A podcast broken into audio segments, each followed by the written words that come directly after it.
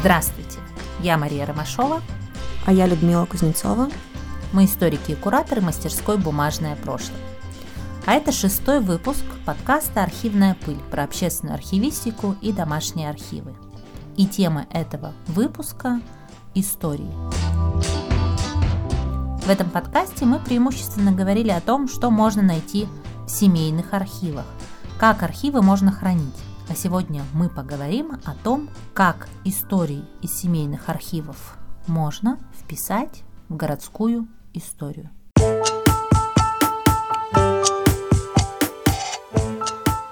А, многие из участников мастерской «Бумажное прошлое» а, пришли на мастерскую именно с таким запросом. Как рассказать, как вписать семейную историю в городскую историю и как передать семейное наследие детям и внукам и как сделать эту семейную историю интересной для тех, кто ей пока не особо интересуется. И, наверное, сделать видимой другим. И это очень-очень непростой вопрос. На него нет готового стопроцентно работающего ответа. Сегодня мы обсудим два примера, но эти примеры не единственные из возможных. Но мы сегодня обсудим то, как маленькие истории можно вписать в большую историю, важную для многих горожан.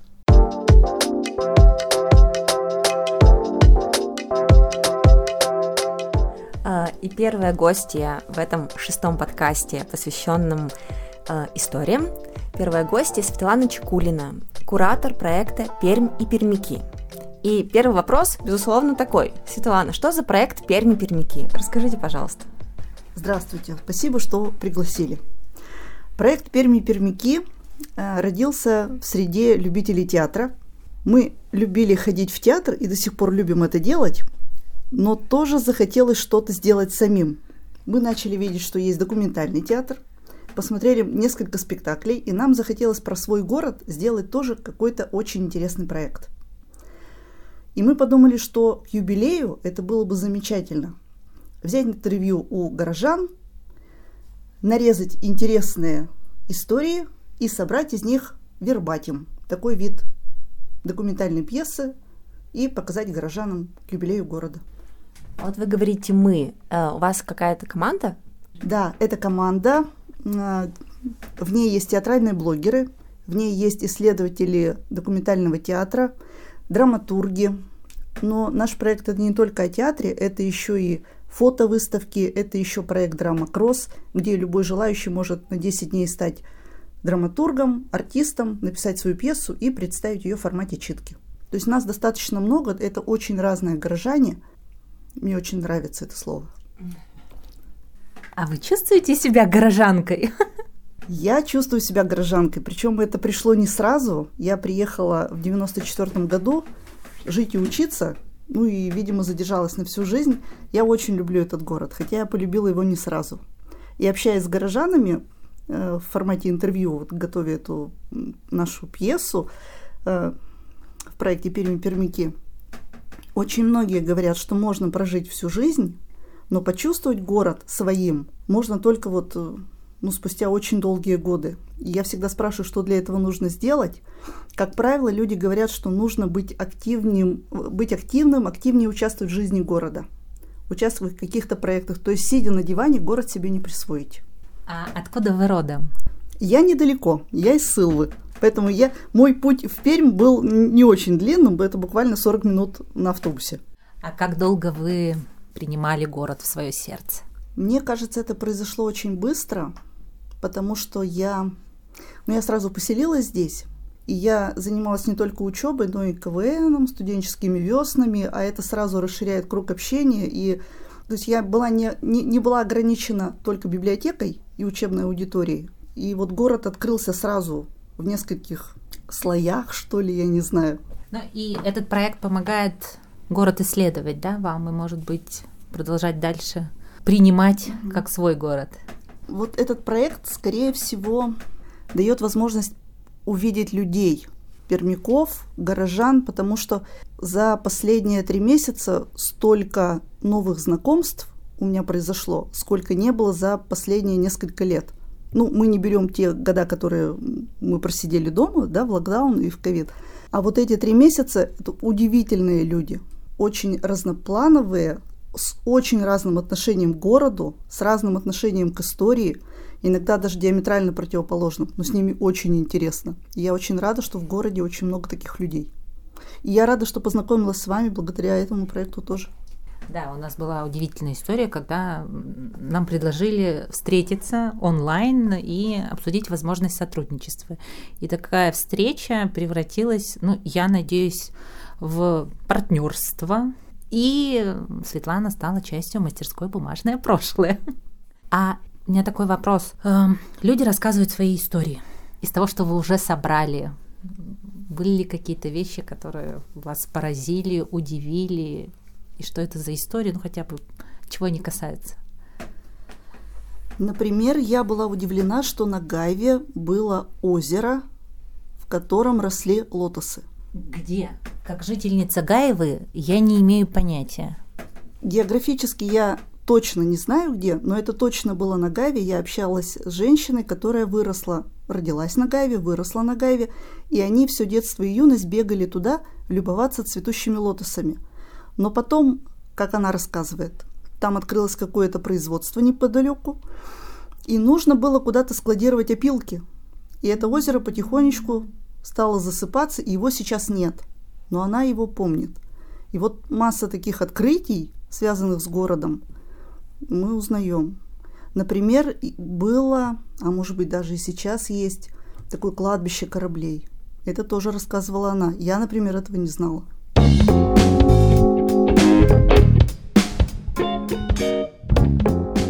Вы говорите, что вы познакомились с большим количеством людей. А, это большое количество историй. А, невозможно рассказать, наверное, все истории. Как будет происходить этот отбор? Для вербатима, да? Для вербатима, да. А, чем вы руководствуетесь? Э, и просто какую историю Пермы вы хотите рассказать? Ну, начнем с того, что проект еще в самом разгаре. Даже я бы сказала, он прошел только свою первую треть. Поэтому говорить, что мы уже что-то отобрали, наверное, рано. Потому что у нас еще в планах встретиться с достаточно большим количеством людей. И каждый раз, каждая встреча, она в какой-то другой вектор нас уводит. Кто-то действительно рассказывает интересные истории. Кто-то делится просто своими впечатлениями. Кто-то говорит про свои эмоции. То есть, например, нет какой-то интересной истории, там, про прабабушку, про дедушку. А вот человек приехал сюда, предположим, лет 15 назад, и он просто, ну вот ему или очень нравится, или очень не нравится, или ему вообще никак. То есть ему конкретно нечего пока рассказать. И когда мы дойдем хотя бы до середины проекта, когда мы соберем все интервью, которые нам нужны, по количеству, которое мы себе определили, а это где-то, ну, наверное, штук 90-100 нужно, чтобы э, создать хорошую пьесу, вот тогда, наверное, у нас уже и возникнет какая-то канва, про что мы конкретно будем говорить. Потому что мы, например, можем придумать себе какую-то идею, но мы можем не встретить того человека, который эту идею поддержит. Либо мы можем эту идею придумать, а на самом деле реальная жизнь, она будет диктовать немножко другое. Потому что вербатим – это такой жанр, ну, от слова «говорю», то есть вот что человек захочет сказать, то мы и будем транслировать. То есть это все-таки такой срез, не знаю, мыслей, впечатлений, ощущений, плюс какие-то вот исторические корни, наверное, так. А потом у нас же будет не только про прошлое и настоящее, мы хотим поговорить с пермяками о будущем. Мы разговариваем с детьми, о чем они мечтают, каким город они хотят видеть в дальнейшем, это тоже очень интересно. Поэтому здесь сложно говорить о каких-то историях. Это скорее будут ну, фантазии, может быть, о том, какой город будет, как они думают. И, соответственно, может быть, сразу рассказать нашим слушателям, что если вдруг они хотят рассказать свою историю вам, это, наверное, можно еще сделать? Я думаю, это обязательно нужно сделать, потому что до середины марта мы встречаемся с горожанами, собираем истории и их рассказы. У нас есть официальная группа ВКонтакте, она так и называется «Перми Пермяки». У нас такой очень веселый логотип, похож на рыжего чебурашку. Такие три оранжевых нолика. Мы приглашаем присоединяться к проекту. В группе есть форма заявки. Можно пройти очень короткую анкету и поучаствовать в нашем проекте. Мы будем очень рады услышать всех, кто хочет что-нибудь сказать.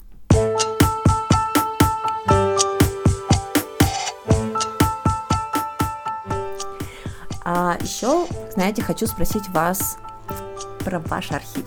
Ведь правда, вы присоединились к нам, э, к мастерской бумажного, бумажное прошлое, и уже немножечко поработали со своим архивом. Расскажите про это.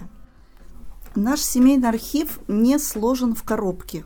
Он не лежит где-то в гараже, на полочках. Это не то, что вот мы пришли, посмотрели, а вот здесь вот у нас про бабушку все лежит, здесь у нас про папу все лежит. Мы максимально пользуемся всем, что нам досталось по наследству.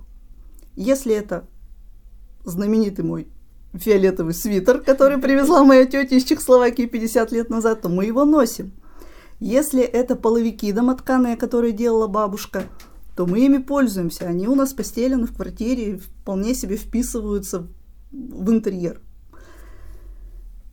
Но есть, конечно, какие-то вещи, которые наиболее ценные, ну, например, иконы, какие-то книги, но они тоже не закрыты где-то в шкафах, они стоят в свободном доступе, то есть можно спокойно прийти, взять книгу, почитать. Я, например, очень дорожу собранием э, сочинений Чехова, который выписывал мой дедушка. Это академическое издание. Я помню все детство. Вот если я не могу уснуть, я брала любой том из более чем 20. Вот это, знаете, серая серия, наверное, у многих она есть. Я просто открывала вечером и читала, и, и там каждый том подписан дедушкой. То есть он делал какую-то свою пометку, чтобы книги, не дай бог, никуда не ушли, потому что это была очень большая редкость. И я чувствую присутствие дедушки, например, когда я вижу эти книги. Я чувствую присутствие бабушки, когда я смотрю на иконы, на какие-то ее вещи. То есть вот наш архив, он живет, он продолжает э, свою историю вместе с нами. И благодаря лаборатории я называю лабораторией, это не мастерская, а бумажное прошлое. Я по-другому немножко посмотрела на свой архив. Посмотрела, наверное, с точки зрения сохранения. Потому что, правда, можно пользоваться, но ведь нужно думать еще о том, чтобы как-то это все сохранялось дальше. Ну, может быть, последний вопрос. А, как будто бы зачем нам вот эти истории отдельных людей. У нас же есть история Перми. 300 лет, знаете. Все реально, Всё в том реально. числе и лотосы на Гаеве.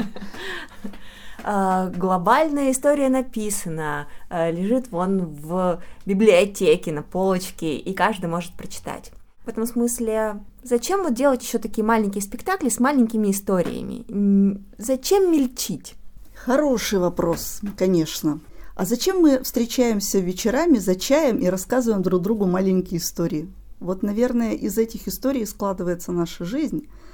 А наша большая история, которая как ковер сплетена из разноцветных ниточек, из монологов горожан, может быть, мы надеемся, она подтолкнет людей к разговорам друг с другом, к передаче каких-то историй от поколения к поколению. Может быть, кто-то после нашего вербатима после нашей читки придет домой, позвонит бабушке и спросит, расскажи что-нибудь интересное. Или поедет к ней в гости, заберется на чердак, откроет какой-нибудь пыльный фотоальбом, и начнется новая история старой вещи. Спасибо большое, Светлана.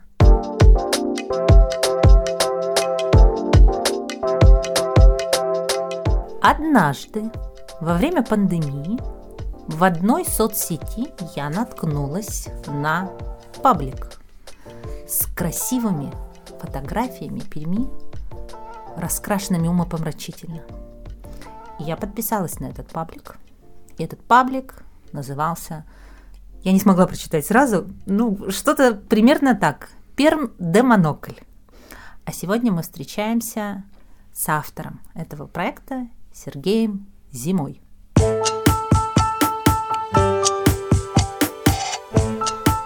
Здравствуйте.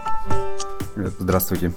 Эм, итак, кажется, мы правильно произнесли это название. И расскажите, что это за проект, как он появился, про что он, эм, как вам вообще пришла эта идея? Дело было вечером, делать было нечего. Э, все сидели дома в пандемию. Я листал какой-то очередной раз э, подборку черно-белых фотографий. А, они, как правило, с царапинами, еще с чем-то. Ну, то есть какие-то мелкие детали рассматривать очень сложно. Плюс себя ассоциировать, ну, то есть представить себя в том э, в месте тоже очень сложно. Появилось желание э, разукрасить одну из фотографий, просто чтобы понять, э, как там все было. Так как человек я ленивый, я сначала посмотрел все программки, которые, все эти искусственные интеллекты и прочее, ну, что, что на тот момент было, что, ну, то есть может это сделать за меня что тогда, что сейчас, они все заточены на ретушь портрета, не на панорамные какие-то фотографии там, города или еще чего-то. То есть они могут э, найти зелень, разукрасить, могут выделить как-то небо, ну и на этом, наверное, все, что они умеют. Ну, понятно, что там в зависимости от фотографии они что-то еще смогут сделать. Плюс они такие явные царапины тоже могут отретушировать. В связи с тем, что мне нужны мелкие детали, интересные были, а как раз э, все эти программки, они мелкие детали затирают, как правило, воспринимая это как муш, э, шум некий или мусор. Соответственно, пришлось это все делать руками. Так как э, Photoshop одна из моих один из моих рабочих инструментов, то есть, в принципе, его неплохо знаю. Соответственно, начал делать потихонечку, втянулся скажем так, одну фотографию сделал, вторую фотографию сделал, надо было куда-то это все размещать, ну, охота же поделиться. И именно не показать, какой я молодец, а именно результатом поделиться, показать, смотрите, ребята, вот никто не видел, а вот оно. Мне, по крайней мере, самому интересно. То есть, в данном случае я этот проект делаю для себя. То есть, а делюсь, ну, просто меня эмоции переполняют. Я иногда даже не до конца раскрашенные фотографии выкладываю. А вот охота просто поделиться. Смотрите, какая штука классная. Вот то есть, в принципе, я все фотографии -то тоже спрашиваю, как ты фотографии выбираешь? Я что-то интересное для, для меня там цепануло и вот выбрал, раскрасил, посмотрел. У меня на самом деле, там, если сейчас, наверное, 450, наверное, фотографий, то у меня еще, наверное, где-то около сотни недоделанных.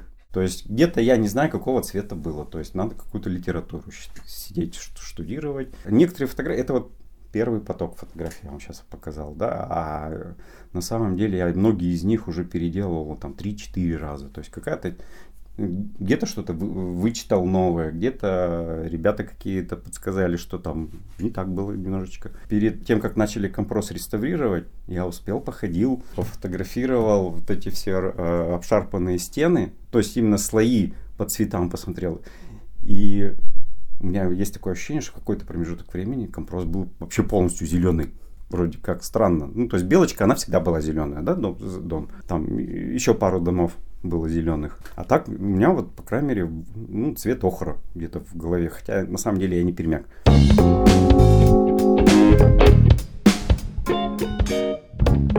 Название, да, откуда появилось? Э, название появилось вроде как история Перми, там прочее, прочее. Уже куча таких э, названий, вроде, ну и потеряешься. Вообще не хотелось, опять же, ассоциация с каким-то Советским Союзом, да, сейчас модно тему Советского Союза поднимать, что там. А именно хотелось вспомнить детство, свое детство. Охота посмотреть было там мамино детство, то есть мама и бабушка у меня пермские. Соответственно, бабушкино детство охота было посмотреть для меня этот проект интересен, он как про детство такое. И, соответственно, э, вспомнив э, книжку Льва Кузьмина «Капитан Куко. Зеленое стеклышко», когда они, э, мальчик приехал к бабушке в деревню, залез в сундук, достал цветное стеклышко, там, ну, просто цветное стеклышко какое-то, посмотрел через него и попал в страну детства.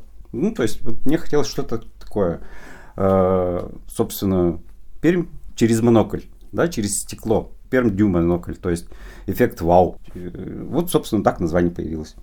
Вы говорите, мама и бабушка пермские, а вы не пермские. То есть вы родились не в Перми? Э, нет, я как раз родился в Перми, но, ну, во-первых, э, это в Голованово, Орджоникидзевский район, как бы, ну, так, совсем. Так, подождите, я сгаиваю. так, так себе пермский район. Во-вторых, я к бабушке приезжал только летом. Тоже так себе Пермь. То есть она у меня такая открыточная. То есть ЦУМ, детский мир, там, может, зоопарк и музей. Как-то так вот. Подождите, так вы жили в Орджоникидзевском районе в Голове? Нет, я родился. А жили? А жили, у меня мама политех закончила по распределению, попала в Башкирию, э, потом мы какое-то время возвращались, жили в Палазне, потом э, вообще на север уехали. То есть вы уже в таком, во взрослом Э, состоянии приехали в Пермь? Я приехал поступать в политех. И в 93-м, собственно, поступил и остался здесь.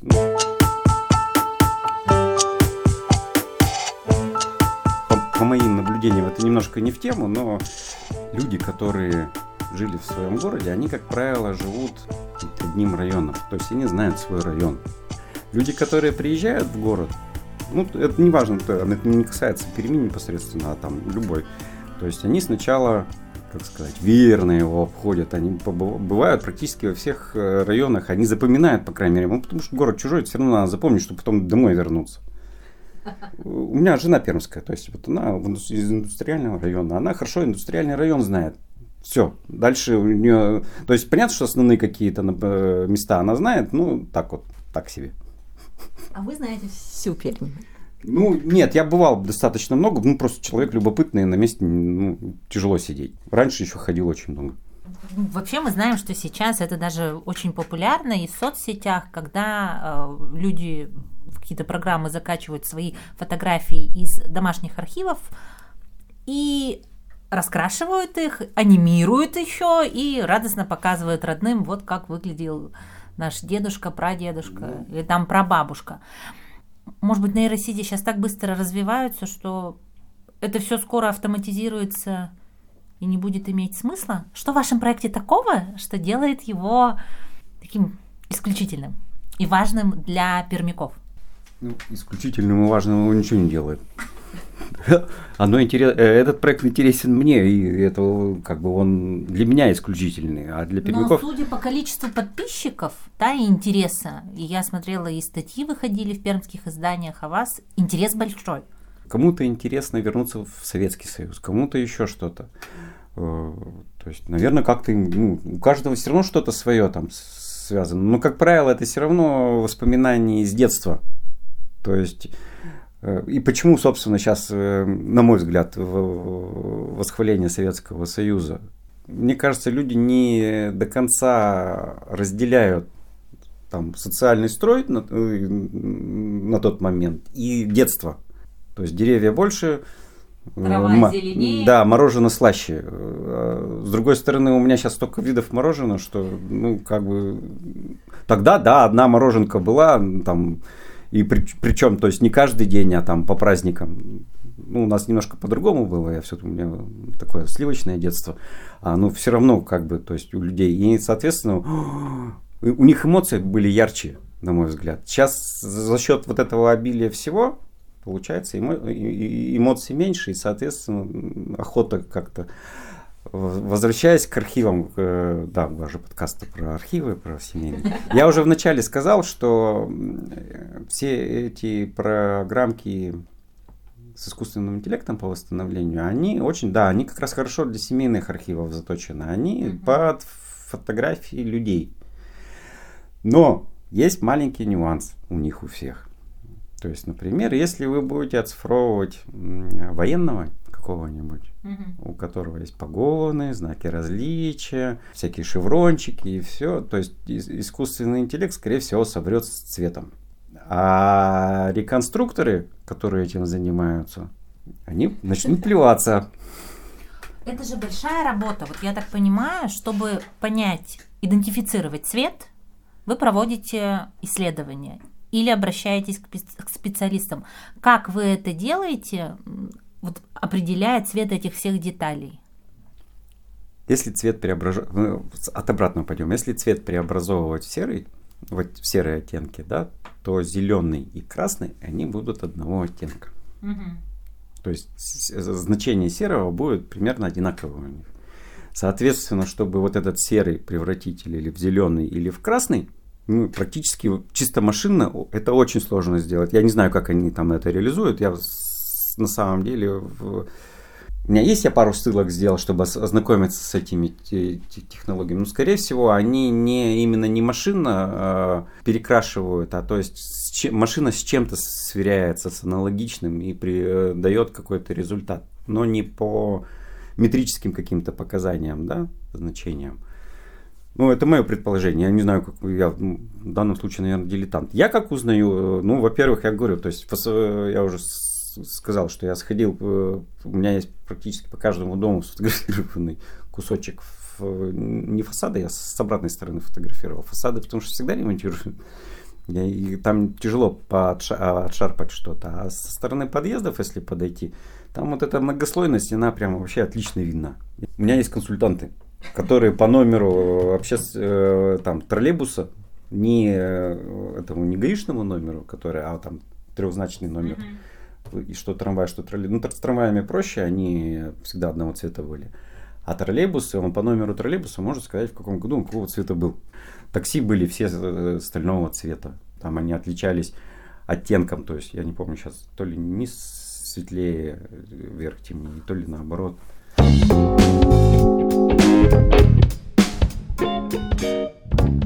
А, все-таки зацепить а, или цеп, цеплять а, разных людей может разное. И вы сами на самом деле использовали это, а, это выражение. Вы сказали, вот что-то зацепит, и вы прям начинаете а, этим заниматься. А что вот вас цепляло? Вот какие-то, может быть, вспомните истории, когда вы увидели и загорелись? Или вот вы тоже сказали про третий, четвертый, пятый план. Что это за планы? На каждой фотографии на самом деле что-то свое цепляет. То есть где-то форма военного, то есть я понимаю, что это там 60-е э, года, да, у него петлички довоенные. То есть, что бы вдруг-то. Ну, разукрасил, посмотрел, прочитал про это, что-то для себя узнал. Оказывается, ну, у нас там типа стройбата на тот момент было у них э, черные петлички, и там у него, по-моему, треугольник даже был. Ну, то есть не, не ромбик и не шпала, а треугольник. Ну, то есть такое звание небольшое было. Вот, э, где-то я, у меня у отца в детстве, в моем детстве у отца был мотороллер «Муравей», на котором он в студенческие годы развозил по магазинам продукты а такой с металлической будкой. Мы в этой будке э, с сестрой, он нас там, меня в школу развозил, э, ее в детский садик. То есть там дырка была, там лыжи иногда даже можно было заткнуть, они полностью не залазили, вот как раз через дырку вылазили. И то есть я вот увидел на Ленина этот мотороллер, причем с будкой, все, вот прямо как вот как у нас. Мне стало интересно, я разукрасил, ну классно же. То есть, и вот при, на многих фотографиях, я вот, например, на вот тут самолетики, карусель. То есть, оказывается, у их у нас в, в Горьковском парке они вот, то есть, вот это совсем детское, потом чуть-чуть повзрослее было, которые уже там подымались и там крутились вот достаточно быстро. Это, причем уже кто-то мне рассказывал из, тех, кто посмотрел. В итоге я долго-долго искал вторую карусель она рядом стояла, фотография, потому что это, вот, вот именно детская очень много, а так карусель, чисто случайно, даже не помню, где нашел фотографии. Да, я ее разукрасил, ну, тоже как бы пусть будет. Вы рассказывали в самом начале о своем проекте, сказали, что вы не пермяк. А занимаясь этим проектом, вы чувствуете себя чуть больше пермяком все-таки? Э, ну, со временем я уже могу сказать, что я пермяк, да, но я к тому, что у меня детство прошло не в Перми, и у меня, соответственно, воспоминаний и э, именно пермских э, очень мало. Много Башкирии воспоминаний, да, много Север-Тюменской области, много воспоминаний. А тут, во-первых, они, да, они очень сильно, ну, то есть это же праздник бабушки приехать, то есть они такие сильно солнечные все. То есть я дополняю воспоминания детские вот этими вот фотографиями. Я же не знал, что так было, а оно, оказывается, вот так. Поэтому, наверное, я голова, наверное, не раскрашиваю, потому что я и так знаю, как оно там. А тут компрос я еще более-менее помню с умом, да, а что-то по, вокруг уже плохо помню. Или, вернее сказать, даже совсем не знаю. Соответственно, мне интересно посмотреть, как это было. И говорю, это вот как раз, да, наверное, сублимация детства. То есть я дополняю его. Сергей, спасибо большое. И э, мы тоже всех наших слушателей э, адресуем ваш паблик, чтобы они, если не знают, то обязательно познакомились с вашим замечательным проектом. И их Пермь была бы такой же солнечной, как на ваших раскрашенных фотографиях. Спасибо. Спасибо, до свидания.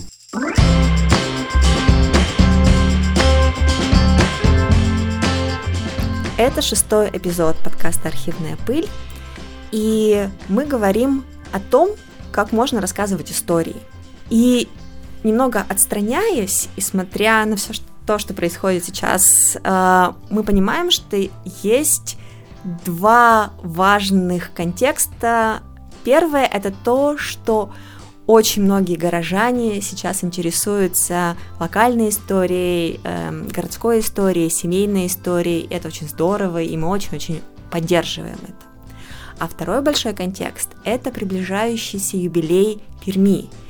300 лет, э, и этот юбилей может стать толчком или вдохновением для тех, кто хотел когда-либо или хочет сейчас э, рассказывать городские, семейные и личные истории для широкой аудитории.